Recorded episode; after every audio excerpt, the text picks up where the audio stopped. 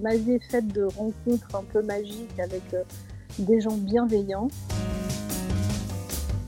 Le, Mexique m'a complètement aidé à, à casser mes codes. On ne fait pas de la mode, on fait du personnage. La carrière de Marilyn Fitoussi est singulière. Créatrice de costumes au Mexique pendant plus de 10 ans, on la retrouve ensuite au générique de films comme Paradise Lost avec Benicio del Toro, Bandidas avec Penelope Cruz et Salma Hayek, Taken 2 et 3, Valérian, et cette année Emily in Paris et Camelot. Marilyn, je suis ravie de vous accueillir pour le premier épisode de la deuxième saison de Profession costumière pour explorer avec vous cette riche carrière. Soyez la bienvenue Marilyn. Ben, bonjour, euh, bonjour euh, Céleste. Ben, je suis ravie aussi. Euh, c'est dommage, on n'arrive pas à se voir. voilà, Covid oblige, on est un peu à distance, mais bon, ça va être très agréable. Je suis ravie de passer ce moment avec vous. Ben, je vous propose de commencer par une question d'introduction qui est comment êtes-vous devenue créatrice de costumes? Qu'est-ce qui vous a mené à cette profession? Alors, on va faire un petit retour vers, vers le futur. Imaginez-vous Marilyn Fitoussi au milieu des années 70. Mmh j'avais environ 8-9 euh, ans et euh, j'avais la chance de passer mes vacances chez ma grand-mère et ma grand-mère avait un grenier. Mmh. Et dans ce grenier, il y avait l'armoire, euh, l'armoire magique. Elle gardait minutieusement tous ses vêtements. Donc là, on est années 70. Donc, ce qui veut dire qu'elle gardait ses vêtements depuis les années 60. Mmh donc, je parle des, des, robes du dimanche. On gardait beaucoup. voilà, il y avait des robes de tous les jours, les robes des dimanches. Donc il y avait des souliers dans des, dans des boîtes avec du papier de soie, il y avait des, des cartons avec des sacs à main, des gants, des vieilles lunettes de soleil. Tout ça, c'était bien emballé, c'était, euh, c'était, euh, j'avais libre, libre accès à toute, euh, toute cette armoire un petit peu secrète, ça sentait la naphtaline. Et là, je passais des après-midi à me, à me déguiser, à me raconter des histoires avec les divers vêtements que je pouvais, que je pouvais porter de ma grand-mère. Donc c'était intuitif. Je, ne savais pas qu'il y avait un métier qui s'appelait euh, costumière, qu'on mhm. pouvait, euh, voilà, qu'on pouvait en vivre, que c'était un vrai métier. Mais j'avais déjà compris qu'on pouvait raconter énormément d'histoires et de belles histoires avec des vêtements. Et euh, donc ça, ça a été le, premier petit déclic. Et le deuxième déclic, c'est un, voilà, c'est un peu, un peu ridicule, mais je, je sais que tout, tout, pendant toutes les périodes de fête, il y avait à la télévision, il y avait des opérettes. Et euh, j'adorais regarder les opérettes de Francis Lopez. voilà, il y, avait des, il y avait des costumes, donc je trouvais ça déjà très, très, très féerique, cette approche du costume, parce que moi, je, viens d'un milieu où on n'avait pas, euh, euh, voilà, on n'avait pas accès à cette époque-là Internet, à toutes ces choses. J'habitais dans une petite ville de province, donc des magazines de mode, il n'y en avait pas énormément. On attendait juste l'arrivée du, catalogue de la Redoute et des Trois Suisses avec, euh, avec euh, émerveillement euh, à cette époque-là. Donc, cette, cette, petite ouverture sur le monde du costume avec les opéras de Francis Lopez, c'était, pour moi, c'était, c'était super. Et on avait aussi euh, pour la période du, du, Nouvel An, je crois, il y avait euh, l'émission avec les, belles filles du Lido. Où, mhm. euh, et donc là, là c'était c'était un monde pour moi. C'était c'était la revue. Il y avait cette fille complètement magnifique qui portait ses soutiens-gorge en strass, ses paillettes, la dorure, les manteaux extravagants en plumes d'autruche. Euh, et j'étais complètement fascinée. Je me suis dit, mais je, je, veux faire ça. Moi, je veux un métier où il y a des paillettes, des paillettes de la dorure, de la plume, où c'est superficiel et léger, où tous les gens, on habille les gens et ils deviennent beaux. voilà, donc je me suis dirigée après vers des études, euh, on appelait ça à trois à l'époque, des études arts et lettres. J'ai passé mon bac, j'ai fait un peu l'école du Louvre pendant un an. BTS à Olivier de Serre en design textile, mais je n'arrivais pas à retrouver cette, euh, cette magie que j'avais connue dans l'armoire de ma grand-mère et en regardant toutes ces petites, toutes ces opérettes et ces, ces belles filles. Donc, par hasard, parce que c'était les années, euh, là je vous parle, c'était les années, euh, les années 80, je Paris est une fête et je sortais un peu, beaucoup, passionnément à la folie. Et un jour, je vais donc au bain-douche, et c'était l'époque, ça va faire rêver euh, les jeunes, mais l'époque où euh, Cathy Guetta faisait des fêtes, et David ah, oui. Guetta était DJ au bain-douche. voilà, les chères années 80. Et lors d'une soirée au bain-douche, je vois euh, les barman déguisés, les serveurs déguisés, et un groupe de gens déguisés, mais qui avaient l'air de s'amuser assez follement. Et voilà, je ne sais pas, parce que je suis extrêmement timide, mais des fois, je sens qu'il faut y aller, sinon je le regrette toute ma vie. Je m'approche de ce, de ce groupe de gens et je tombe sur Sylvie de Segonzac. Sylvie de Segonzac qui avait à l'époque les costumes de Paris dans le 9e. D'accord. on essaie, enfin, on n'arrive pas à discuter. Les boîtes de nuit, c'est pas l'endroit où il faut discuter. Mais elle me dit, euh, appelez-moi, euh, appelez-moi dans la semaine. Je lui dis mon amour du costume, que je ne connais rien, mais que je suis étudiante. Enfin, elle me dit mhm. appelez-moi. Donc le lendemain, je cherche dans les pages jaunes à l'époque, hein, les pages jaunes, je précise, pour ceux qui ne les connaissent plus. Je tombe donc sur l'adresse des costumes de Paris. Euh, j'appelle Sylvie. Là, le courant passe immédiatement parce que c'est quelqu'un qui était qui est chaleureux et enthousiaste et qui aime faire la fête. Donc je vais la voir et là, là c'est la, là c'est la révélation de ma vie. Je venais de faire un stage chez Boussac dans un bureau d'études avec un tiers-ligne à faire des coordonnées de, de rayures. Et là, cette maison, c'est un petit hôtel particulier au fin fond d'une cour dans le 9e. Et là, je retrouve toutes les, les, les, sensations du grenier de ma grand-mère, tous les trésors. Mmh.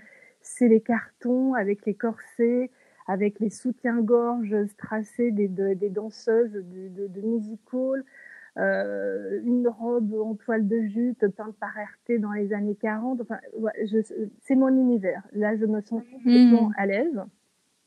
Et je me dis, je, je, je, veux faire ça. Donc, effectivement, Sylvie, qui venait d'une lignée, son père était producteur, euh, producteur de cinéma, elle était elle-même créatrice de costumes. Donc, elle m'a expliqué effectivement ce que c'était le métier. J'avais envie d'en apprendre plus. Donc là, je suis allée, euh, j'ai passé un an euh, chez euh, Berman Straunwes qui venait d'être, c'était un loueur de costumes qui venait d'être racheté par Angels, qui est un mhm. groupe, un grand loueur anglais.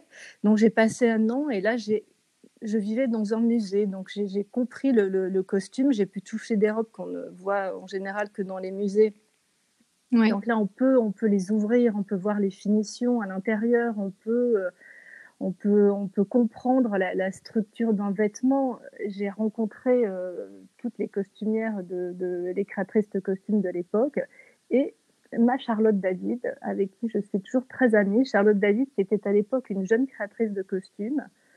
J'étais habillée, euh, on m'avait demandé un jour d'aller me changer.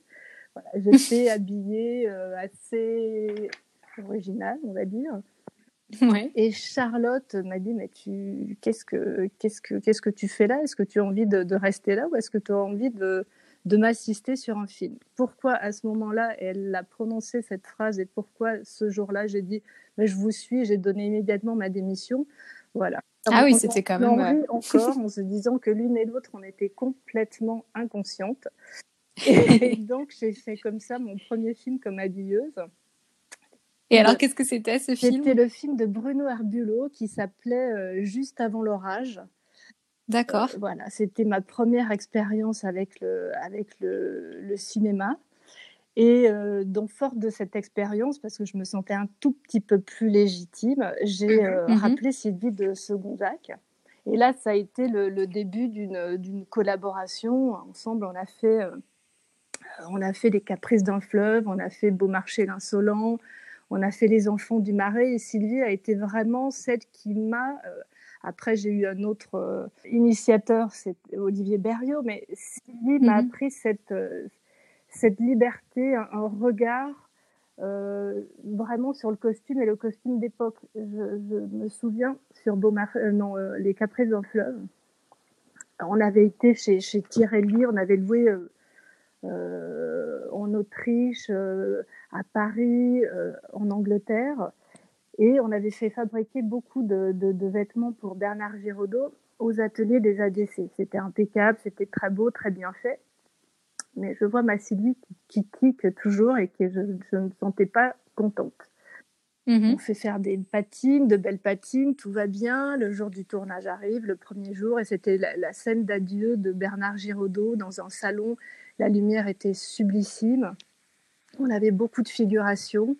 Et Bernard portait un, habit euh, en velours euh, bleu, très beau, avec des belles broderies. Et je, sens que Sylvie, il y a quelque chose qui ne va pas. Il y a ce petit supplément d'âme qui n'y est pas. Et à un moment donné, on était à 5 minutes de, de tournée et Bernard faisait la mise en place puisqu'il était réalisateur.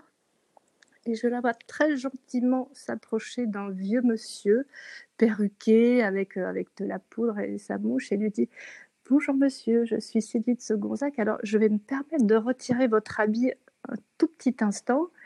Elle prend l'habit du monsieur. Bernard donnait les dernières indications. Elle dit Bernard, elle lui enlève son habit et elle met l'habit du vieux monsieur. Et là, je la vois sourire et me regarder, l'air qui pétille. Et, et voilà, c'était euh, c'était la veste qu'il fallait, qui avait beaucoup plus d'âme, qui avait mmh. vécu. Et c'était magnifique. Et, euh, et là, je me suis dit, effectivement, effectivement, il faut, faut toujours avoir cette liberté euh, de pouvoir changer des vêtements qui ont une âme, une vraie patine. Évidemment, sont bien plus beaux que, euh, que hmm. tous les autres. Et, euh, et voilà, là, j'ai compris aussi l'importance du vêtement authentique. Hmm. Et ça s'est joué quelques secondes avant la prise. Quelques secondes, mais voilà, c'est quand il y a un doute, c'est qu'il n'y a pas de doute. Et, euh, et je sentais qu'elle n'était pas, elle n'était pas contente. Et elle a toujours, euh, voilà, son œil était acéré. Et elle savait qu'il fallait, qu'il fallait changer. Euh, jusqu'à la dernière hmm. minute, elle, elle s'est dit non, c'est pas ça, c'est pas ça, ça va pas. Mais qu'est-ce qui ne va pas? Et voilà, c'était cette, voilà, il n'y avait pas assez de vie dans ce, dans ce vêtement. Et ça, je voulais vraiment hmm. tout regarder à l'esprit. Et c'est vrai que comme beaucoup de créatrices costumes, de toute façon, c'est vrai qu'on préfère travailler avec des, des vêtements authentiques qu'avec des vêtements des fabrications, parce que le poids du tissu n'est pas le même, même si l'exécution est impeccable, si la patine est pas, il y a, il manque toujours cette, enfin pour moi, cette, ce petit moment de, ce petit moment de magie. Voilà. Donc mmh. voilà, c'est ma longue introduction pour, pour vous raconter comment je, je suis arrivée un peu par hasard par hasard, mais j'ai rencontré au bon moment les, personnes qu'il fallait. Et alors, j'ai vu qu'entre 2001 et 2012, vous aviez été créatrice de costumes pour des films mexicains, euh, neuf, je crois. Euh, je ne sais plus, ouais. J'en ai compté neuf, euh, de genre assez variés, des comédies romantiques, des thrillers, des films plus d'aventure. Euh, donc, est-ce que vous pourriez nous, nous raconter euh, cette expérience? Ma période mexicaine. Alors, en fait, je suis arrivée euh, par hasard. C'est un peu ma vie, c'est ça. C'est des hasards. Ce sont des rencontres, c'est vrai. J'ai fait un film avec Charlotte de Turquem. C'était en 98 qui s'appelait Mon père, ma mère, mes frères et mes sœurs avec Alain Bachon et Victoria Abril. Et donc, il y a des, films qui, des, films qui peuvent euh, faire basculer votre carrière au niveau professionnel, personnel. Moi, ça, ça a fait basculer euh, ma vie euh, sur les deux plans. J'ai décidé, après ce film, j'ai décidé de rester au Mexique. Mmh. oui, le tournage était là-bas alors. à Playa del Carmen, au Mexique. Et moi qui, qui étais très très parisienne, je ne me sentais pas du tout habiter à l'étranger, je l'envisageais absolument pas, je pensais ça au-dessus de mes forces. C'était l'époque où je, m'habillais chez Kenzo, Christian Lacroix, parce que j'étais très amie avec les attachés de presse de l'époque. J'avais les mmh sacs à main assortis, bref, j'étais très, très parisienne, très sur l'apparence.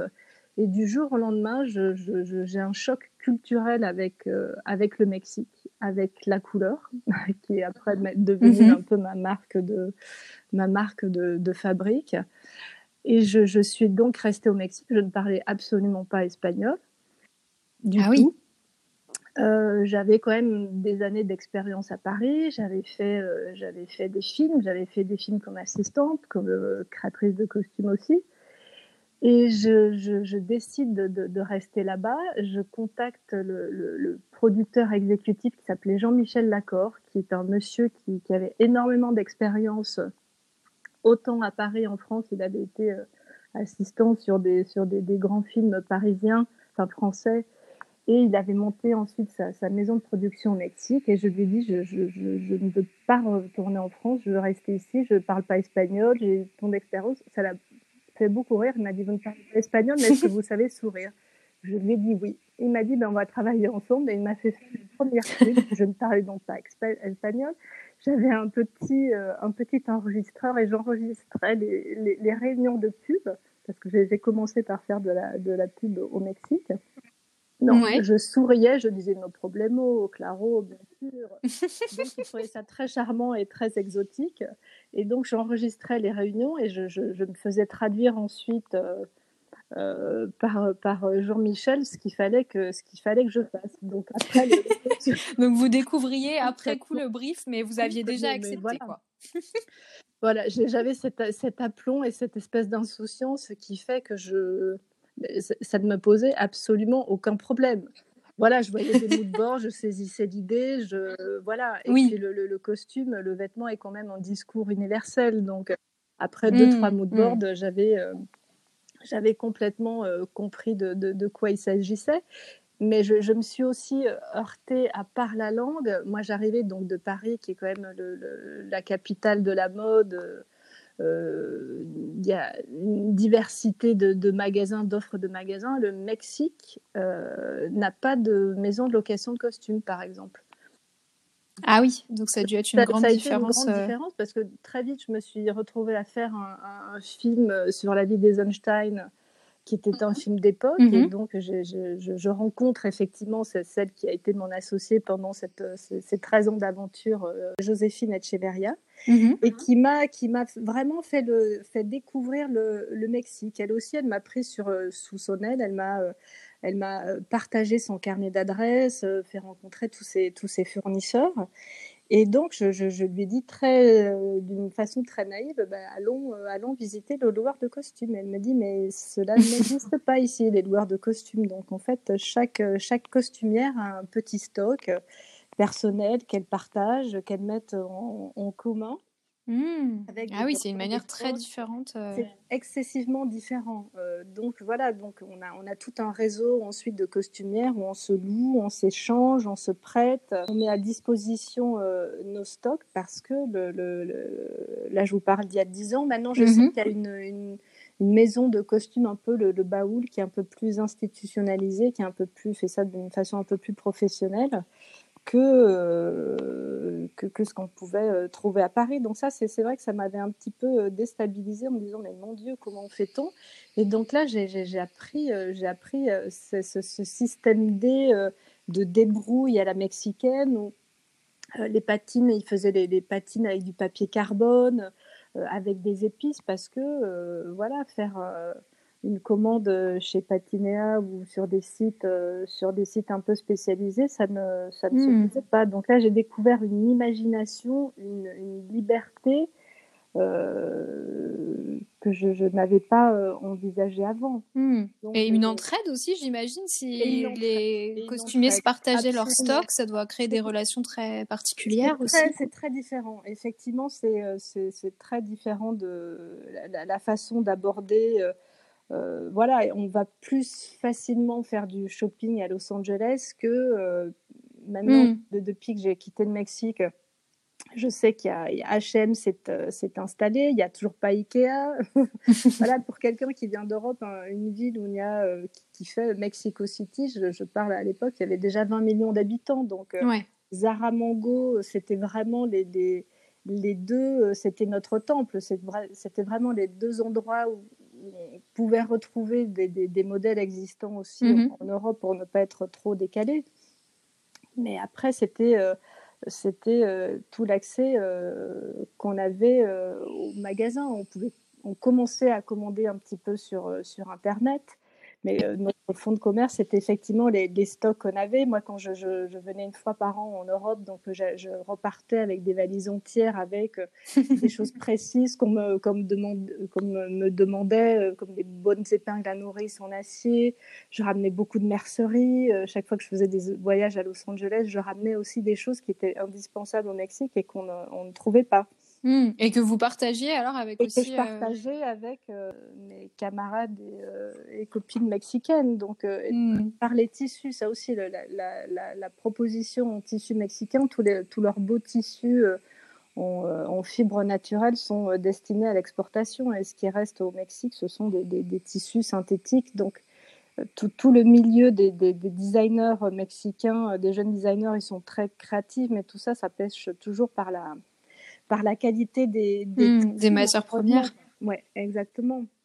Et alors pour Eisenstein, par exemple, vous avez pu trouver ce que vous vouliez euh Alors j'ai, on a fait, je suis allée chez toutes les costumières qui avaient des choses et après j'ai énormément fait fabriquer parce que évidemment la, la, la main-d'œuvre n'est pas chère au Mexique. Il y a des gens qui cousent extrêmement bien. Il y a des tailleurs. Euh, mm. donc, on a euh, reteint, euh, reteint, démonté des, des, vêtements pour les réadapter. Enfin, ça a été, effectivement, ça m'a pris beaucoup plus de temps que si j'avais passé une demi-après-midi.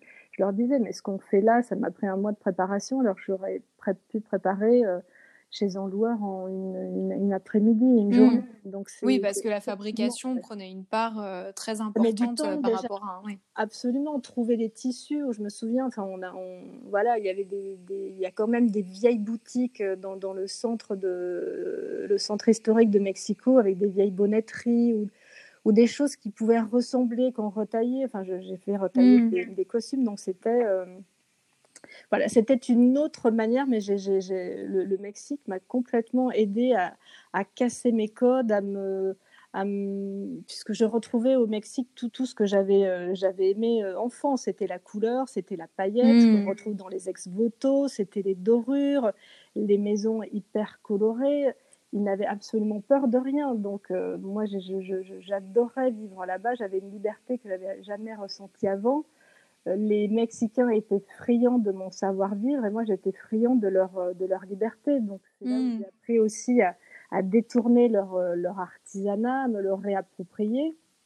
Et j'ai rencontré effectivement des, un, réalisateur, Daniel Groner, avec qui j'ai beaucoup travaillé autant en film qu'en pub. Il a été le, premier à me, à me, faire travailler parce que euh, lui était, euh, était avide de, de, ce savoir-faire ou de regard que je pouvais porter euh, sur, sur leur cinéma et comment je pouvais me réapproprier leur code. Et c'est ce qui m'a aussi amené à faire ce, ce, film un peu délirant que vous avez vu, dont vous avez vu la bande-annonce, qui s'appelle Salvando al Soldado Pérez. C'est oui.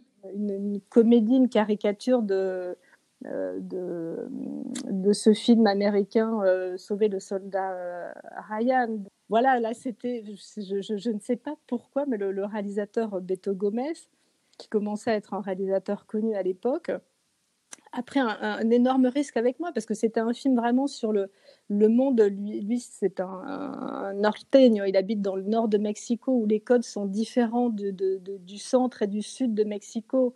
Euh, leur phrasé n'est pas le même. Euh, euh, physiquement, ils sont aussi différents des vrais Mexicains. C'est très, très codé le, milieu des, mhm. narcotrafiquants. Et il a pris la, la, française qui était la plus parisienne à l'époque pour faire son film. Donc je me demande toujours, mais voilà, ça l'amusait. Effectivement, on a beaucoup parlé. J'ai fait beaucoup de réunions avec lui pour qu'il me m'explique un peu. J'avais quand même Joséphine qui, avec moi, qui, qui en maîtrisait, qui ont maîtrisé les codes, mais euh, voilà, on a beaucoup parlé de, des looks, de, tous ces narcos, mais qui, c'est des, concours de, des, concours de, style. Mmh. pas sur les, euh, voilà, parce qu'après effectivement on a les, voilà, des gens quand ils sont euh, très haut placés comme des Escobar, eux ne jouent absolument pas sur le, sur le code du vêtement. Ils font profil bas, mais tout ce qui est les, petits, les petits capots, comme ils les appellent, les, mmh. hommes de main, eux, dès qu'ils ont un peu d'argent, c'est c'est fou. Ils vont euh, aux États-Unis. J'avais été faire quand j'ai commencé à préparer Paradise Lost, j'ai donc été euh, à Los Angeles et, chez Zach Fifth Avenue. Euh, les, les, les, employés me disaient qu'ils recevaient effectivement des, des, des, narcos et qu'ils prenaient tout ce qui était le plus cher, le plus bling, le plus doré. Hmm. Donc effectivement, tout ça. Oui, vraiment dans la démonstration. Dans la démonstration de, de, de leur argent. Donc c'est pour ça que ce film-là, pour moi, c'était euh, très très rigolo à faire parce que je pouvais tout faire. J'avais carte blanche. Hmm. Le, quand on commence à voir le, milieu des narcos, tout, tout ce qu'ils arrivent à se faire faire sur mesure et en, joaillerie aussi c'est complètement extravagant. oui, il n'y a aucune limite. Il n'y a aucune limite. Donc moi, c'était, euh, évidemment, euh, pour moi, c'était euh, c'était carte blanche et c'était le paradis. Je pouvais ah oui, ça devait être formidable. De, de, de, bon goût dont je suis capable dans, tous ces doutes et absolument pas me censurer pour quoi que ce soit. Donc effectivement, on s'en est donné à cœur joie jusqu'au bar. Euh, oui, ça se sent, ça se sent et on voit notamment, j'ai reconnu le, comédien euh, Jaime Camille qui, qui, joue dans Jane the Virgin, le, père de Jane et euh, qui a des costumes incroyables, rose bonbon, des, des blancs à carreaux. Vous avez dû vous régaler. On s'est beaucoup amusé et utilisé la couleur rose. On s'est dit qu'est-ce qui, pour ce, milieu qui est quand même très, très macho, plein de testostérone, très viril, effectivement, c'était très basique, mais la couleur rose, c'était quelque chose qui était assez impensable pour eux. Mmh Donc, on s'est dit, allez, Banco, faisons, faisons ce personnage, ce personnage en rose avec une voilà une apparence un peu un peu plus un peu plus pop que les que les donc c'était assez euh, assez c'était vraiment très très drôle à faire et j'ai fait aussi tout un groupe de mariachi rose. Enfin tout était dans la démesure et on n'avait absolument aucune aucune limite. C'était une comédie on s'est beaucoup euh, tous beaucoup amusés vraiment Et alors, vous évoquiez aussi euh, Paradise Lost, euh, dont vous avez signé les, les, costumes ensuite, qui est sorti en 2014 avec euh, Benicio del Toro qui, qui interprète Pablo Escobar. Et en fait, le film est sorti avant la série Netflix Narcos, avant le film Escobar, où cette fois-ci c'est Javier Bardem qui l'interprète. Et voilà, donc je me demandais comment vous avez rejoint le projet et quelles étaient vos inspirations pour à la fois les personnages inventés du film, parce qu'il y a une partie vraiment fictionnelle et puis en même temps, vous, vous êtes une des premières, en tout cas dans cette série de, recréation de, de, Pablo Escobar, à avoir euh, recréé ses costumes. Donc, est-ce que vous pouvez nous raconter aussi comment vous avez construit sa garde-robe de cinéma? Euh, oui. Alors, je, suis arrivée sur ce. Je dois ce film en fait à Bruno Vatin. Bruno Vatin, qui est un, directeur de production, pour ne pas le mm-hmm. citer, et qui était directeur de production sur le Marsupilami, oui. Euh, qui était Donc le film d'Alain Chabat, euh, sur lequel vous avez travaillé. À Paris et au Mexique. Euh, et le, créateur de costumes était Olivier Berriot. Mhm. Et moi, j'étais en charge de la figuration au Mexique. On avait énormément de figurations. Il, fallait que, il fallait que cette figuration soit très BD. Donc là aussi, euh, vu que je n'avais absolument plus aucune limite dans, euh, dans, mes, dans mes codes et toute ma liberté euh, créative, j'avais fait des personnages assez fous. Donc pour la petite histoire, je vais faire juste une parenthèse parce que c'est très drôle. J'avais fait une, une, jeune femme avec un, un full look léopard. Mais les pièces étaient imprimées léopard, le chapeau, euh, les vêtements, le manteau, les gants, les collants, les chaussures, le sac à main. C'était la folie. Les boucles d'oreilles. La fille portait ça, elle avait du chien. Elle m'a enlevé cette tenue et à la place d'être ridicule, c'était Maria Félix qui descendait. C'était une, une, scène où elle descendait d'un avion. Mhm. Deux jours plus tard, je reçois un coup de fil de Marilyn Montieu, qui était la monteuse du Marsupilami, qui est vraiment une amie euh, intime, et elle me dit Je te déteste. Je te déteste. Alain a tellement adoré cette fille qu'on la voit descendre de l'avion, remonter avec les autres passagers, être, on la voyait dans toutes les. Elle me dit, j'ai des choses immontables, c'est à cause, voilà. on en a beaucoup ri, mais c'est donc Bruno Vatin euh, n'était pas insensible à, tout, à, tout ça, à tout ce travail qui avait été mm-hmm. effectué. Et donc, quand il s'est retrouvé euh, devant travailler sur ce film qui devait se tourner au Panama, il, voilà, il se dit qu'il faut quelqu'un qui parle français, anglais, espagnol et qui connaisse aussi euh, les codes du monde latino, euh, latino. Mm. et un peu aussi effectivement les États-Unis puisqu'on avait un, un rôle Josh Hutcherson. Oui qui était un jeune Américain. Et donc, voilà, son esprit, je ne sais pas, s'est illuminé. Je, ma vie est faite de rencontres un peu magiques avec euh, des gens bienveillants. Et donc, j'ai reçu euh, un coup, de fil de, un coup de fil de Bruno qui m'a dit euh, Qu'est-ce que tu fais? J'ai ce, ce film à, te proposer. Et je suis venue à Paris, j'ai pris un, avion et je suis venue à Paris rencontrer Andrea Di Stefano, qui mhm. était le réalisateur. Le réalisateur. son premier film. Et euh, l'alchimie a l'alchimie a marché parce que effectivement, je, c'est un dossier. Euh, j'avais déjà fait avant euh, ce film, même si c'était une comédie sur le monde des narcos, je oui. connaissais bien. Donc, donc voilà. Et sur, ce film Paradise Lost, j'ai énormément travaillé sur la documentation. Hmm. Ça, c'est une des phases de, que je préfère, en fait. c'est toute cette phase de recherche de documentation, on visionne des films, on regarde des documentaires. Et là, j'ai passé des heures à regarder euh, tous les documentaires euh, que je pouvais sur Escobar. J'ai des amis euh, colombiens Donc ça, ça m'a beaucoup servi aussi pour, pour tous ces personnages inventés. Je leur ai demandé de me scanner leurs albums de famille. Ah, c'est génial. Ce qui était très bien parce que je, pouvais vraiment voir, voilà, c'était pas à travers des, des, magazines de mode, mais c'était vraiment des, au travers de familles colombiennes de cette époque-là. Donc ça, ça m'a énormément mmh. servi.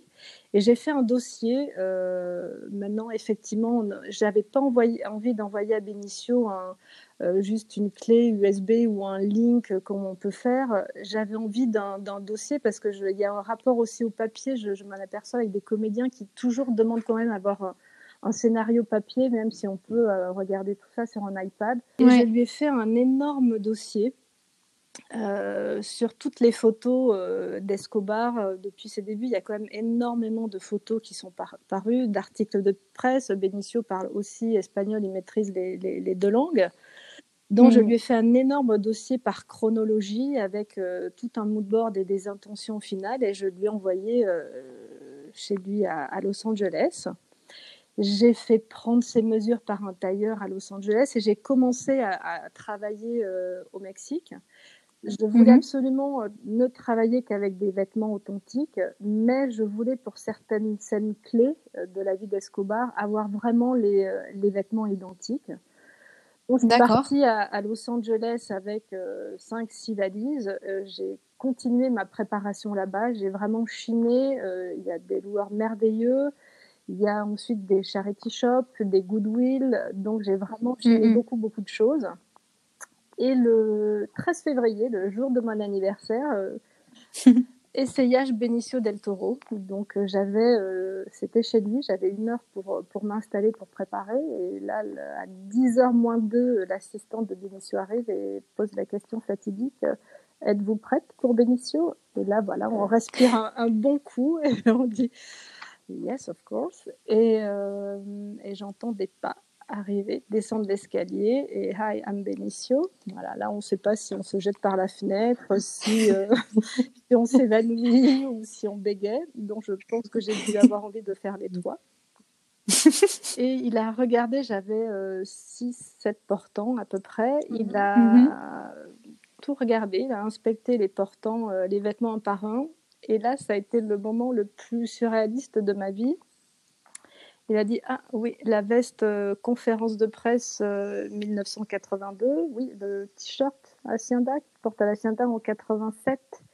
Il a été capable, en regardant chaque vêtement, de me citer euh, la date, la photo sur laquelle il avait vu. Il avait absolument mémorisé tous les vêtements. ah oui, c'est incroyable. Mais ça ne m'est jamais arrivé de ma vie. Enfin, j'ai fait peu de biopics, mais là, c'était incroyable. Il était euh, distant mais très courtois et à la fin, il a eu un demi-sourire. J'avais des, comme Escobar portait beaucoup de, de, de, sneakers, de chaussures de sport. Mhm. Euh, j'avais mis donc les paires de chaussettes qui correspondaient. Il y avait une paire de chaussettes, blanc, de chaussettes blanches avec un petit sourire. Il m'a dit Je pense qu'il manque 2 cm de hauteur à cette paire de chaussettes. Ça a été fait. Et là, il m'a demandé. Euh, de commencer l'essayage, il m'a dit est-ce qu'on peut commencer à essayer par ordre chronologique? Évidemment, elle connaissait le scénario par cœur, si c'était jour, nuit, mm. sur quel décor. Et il a passé la, première veste, et là, la magie a opéré, ce qui n'est pas toujours le cas. Et l'évidence de, la silhouette est arrivée tout de suite. Des fois, ça peut être beaucoup mm. plus laborieux, mais là, la, la première veste, c'était évident. Il avait pris du poids, il avait euh, il était en ménétisme total avec la, démarche un peu lourde de d'Escobar. Il s'était inventé des tics. Donc là, en, commençant à travailler, il m'a dit je, voudrais sur ce polo qu'on rajoute une poche parce que je me dis que qu'Escobar prend des notes toujours et tout le temps, euh, donc il faut que je puisse sortir mon, stylo. Donc euh, quand Andrea est arrivée pour, pour l'essayage, la silhouette était trouvée. On avait déjà, euh, déjà fait énormément de tenues et ça a été, euh, ça a été absolument euh, rapide et, facile. Et ça a été, normalement, fait, moi je fais en général trois essayages. Mais dès le premier essayage, mhm. toute la garde-robe avait été, été constituée. Et quand on s'est retrouvés tous après à Los Angeles pour, pour pouvoir faire les essais caméra avec euh, la perruque. Là, il s'était laissé euh, pousser la, moustache. Et donc, c'est vrai de voir les vêtements avec, avec la coiffure, c'était juste, juste, juste magique. Et, et au sujet mm. de la, perruque, il avait une, perruque qui était très, très bien faite. Donc, on lui pose sa, sa, perruque et voilà, on est enthousiastes tous. lui, moi, le, le, réalisateur, mais il y a quelque chose qui ne va pas. Et euh, on regarde des photos, la perruque est parfaite, il s'est cranté comme il faut, l'arrêt est bien beauté. Ouais. Et non, le, personnage est presque là, mais pas là. Et euh, se regarde pendant cinq minutes, seul, face au miroir de maquillage. Il demande à ce qu'on lui enlève la perruque. Et il demande à la faire reposer, euh, je sais pas, un demi, un centimètre plus en arrière sur son front. Et là, voilà, Escobar est apparu, il était là. J'ai rarement vu un comédien avec un regard aussi acéré sur, euh, sur, ses, sur ses costumes, sur sa gestuelle. C'était très très étonnant de le travailler, c'était hmm. super intéressant. Franchement, c'est un, très bon, euh, un très bon souvenir de, voilà, de, de, ces, de certains comédiens qui sont en immersion mais complète, totale avec leur, euh, avec leur personnage qui, ont, euh, qui travaillent énormément aussi. Sinon, le, le, talent sans beaucoup de travail, ce n'est qu'une une vilaine manie, comme disait euh, le père Hugo. mais voilà, c'est euh, tout ça, c'était extrêmement travaillé et maîtrisé. Et après, pour, pour, tout ce qui était figuration, là, ça a été, je me suis aussi déchaînée parce que les années 80 à Medellin, les narcos mmh. de l'argent. c'était voilà, c'était c'est un beau terrain de jeu. C'était euh, voilà, c'était très intéressant et les années 80, j'adorerais refaire un film euh, années 80 parce que je pense qu'on n'a jamais été aussi laid euh, qu'à cette époque. Ce sont des, des, proportions, des proportions, des, des matières. Voilà, je, je, suis toujours très interrogative sur ce, sur ce style, mais j'adorerais vraiment refaire un film, mmh. un film années 80. Voilà, ça c'était mon expérience. Euh, mon expérience Paradise Lost et Panama. Merci beaucoup, Marilyn. Et alors ensuite, on va parler de votre expérience euh, EuropaCorp, si vous le voulez bien. Vous avez travaillé pour euh, de nombreuses productions euh, EuropaCorp. Alors Bandidas avec Penelope Cruz et Salma Hayek, Colombiana avec Zoé Zaldana, et puis Taken 2 et Taken 3, et enfin Valérian, où vous avez collaboré avec Olivier Berriot. Donc, est-ce que vous pourriez nous parler de, de ces expériences et notamment de votre collaboration avec Olivier Berriot, qui, je crois, vous a marqué? Absolument. Olivier Olivier voilà, c'est, je, l'ai rencontré, euh, je l'ai rencontré encore par hasard. J'avais fait au, Mexique le, film de Yann Kounen qui s'appelait Blueberry avec Vincent mmh Cassel, euh, qui était un film d'époque, et euh, Ariel Zetoun en était le, producteur. Et je pense qu'il était sur le producteur exécutif, si je ne m'abuse, sur Bondidas. Et effectivement, quand, euh, mhm. quand euh, Olivier euh, cherchait quelqu'un pour, pour pouvoir l'assister, le seconder au Mexique sur le tournage de, de Bondidas, Ariel Zetoun a pensé à moi. J'ai pris un petit avion, je suis venue à Paris, j'ai rencontré Olivier et je travaillais en binôme avec sa chef costumière Corinne Brelan. Il y avait énormément de, de, de, choses à faire, donc euh, nous devions être vraiment deux chefs costumières, elle plus au mm. rôle et moi évidemment plus pour la figuration et tout ce qui était fabrication, parce que voilà, c'était devenu, le Mexique était devenu mon, mon pays. Donc grâce à Olivier, j'ai fait énormément de, films. Euh, très variés, de gros films qui ont euh, terminé, on ne termine jamais d'apprendre, mais qui m'ont donné euh, d'autres cordes à mon arc. J'avais toute cette partie euh, film 18e, film d'époque euh, avec Sylvie Gonzague. J'avais ma propre expérience sur des films mexicains, de la pub au, Mexique. J'avais aussi quand même fait des, films, des films français. J'avais fait un beau film avec Charlotte Rampling et Max von Sydow mais plus sur du, sur du contemporain. Et grâce à Olivier, c'était le, monde du film international, des blockbusters. Euh, mm. qui, qui s'ouvrait à moi. Donc, euh, je, je, sans lui, je n'aurais absolument euh, jamais eu accès, accès à, ces films.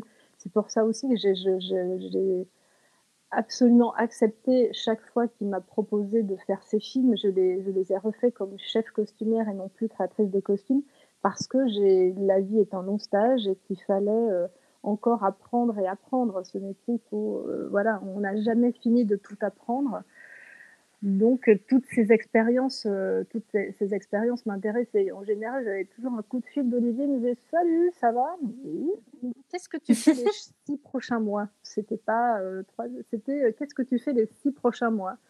Donc, en général, j'ai fini euh, par la suite par avoir un, garde-meuble à Paris avec les valises d'été, les valises d'hiver, parce que je ne savais jamais combien de temps je partais, si euh, j'allais me retrouver avec été, hiver ou les deux. Ah Donc, hmm. j'ai fait des, En général, c'était des films sur trois pays avec une logistique qui était euh, très, très lourde. Oui, c'est des projets colossaux. Hein. colossaux. Donc, euh, donc c'est vrai, mais qui était super intéressant euh, à faire. Et donc, j'ai appris à, travailler sur des films d'action, euh, ce qui est très différent de films juste contemporains. Sur le, mhm. film d'action, c'est effectivement, il s'agit de beaucoup de, de, cascades, de doubles. Donc mon, mon, amour du vintage a été mis un peu en berne parce que effectivement, il faut 6, 7, 10 exemplaires dans le même costume. On a des doubles pour tout, le double voiture, le double cascade, le double feu. Il y a deux, trois équipes. Euh, sur la psychologie des personnages, moi, tout ce que j'avais fait en pub, le travail de la pub m'a énormément servi parce qu'il fallait travailler vite on n'a pas le temps de développer la psychologie d'un personnage. Il faut qu'on sache vite et grâce aux vêtements euh, à qui on a affaire, qui est en face de nous. Euh, oui, le définir vraiment très rapidement. Voilà, euh. c'est un certain public, ça doit être très rythmé, ça doit aller vite. On n'a pas le temps de se poser la question qui est-il, d'où il vient, qu'est-ce qu'il a fait de sa vie. Non, il faut que ça soit très, parlant et le, le, vêtement aide à identifier très très vite. Et un vêtement qui supporte aussi le, mouvement, j'imagine, la vitesse. Il faut pouvoir cacher des protections. Euh, on a un travail très étroit avec tout ce qui est euh, euh, SFX, les effets spéciaux pour les impacts de balles. Maintenant, tout ça se fait en, de plus en plus en digital, mais à l'époque, il fallait effectivement euh, donner des doubles costumes aux gens des SFX pour euh, qui travaillent le tissu pour poser euh, leurs impacts de balles. Donc là aussi, apprendre mhm. que certaines fibres naturelles se déchirent beaucoup plus facilement, que l'impact est plus payant. que certains, certains tissus ne se prêtent pas bien ou sont plus difficiles à travailler pour, pour les impacts. apprendre aussi les, dimensions des, des, des, poches de sang, 2cc, 3cc. Enfin, c'était super intéressant. Moi, j'ai adoré. Philippe Hubin a été mon mentor euh, sur, euh, sur ce thème-là parce que j'ai robe moulante, effectivement, il euh, faut savoir où on va cacher l'impact de sang. Enfin, tout ça, c'était c'était pour moi très, très intéressant, très, très intéressant à faire. Même si c'était des, des, films contemporains. Colombiana, ça avait mélangé effectivement la mode avec Zoé Saldana. On avait Hervé Léger. On avait quand même des, des, marques un peu pointues euh, pour ses costumes euh, dans la grande tradition des, des, héroïnes bessoniennes.